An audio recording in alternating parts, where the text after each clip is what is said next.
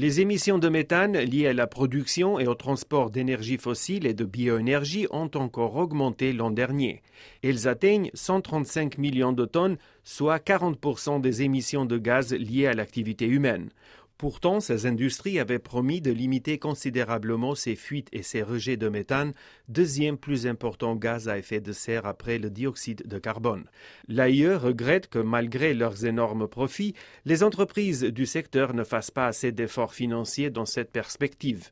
Des technologies existantes pourraient pourtant permettre de réduire ces émissions de 75% d'ici 2030. Selon les calculs de l'Agence internationale de l'énergie, pour atteindre cet objectif, il faudrait investir 100 milliards de dollars dans les moyens de captage. Cela représente moins de 3% des revenus générés par les sociétés pétrolières et gazières dans le monde l'année dernière.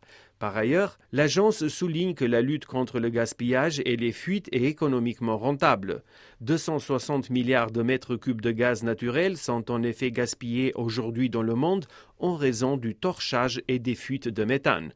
Le volume qui serait récupéré, recyclé et mis sur le marché est supérieur aux importations de gaz russe par l'Union européenne avant l'invasion de l'Ukraine.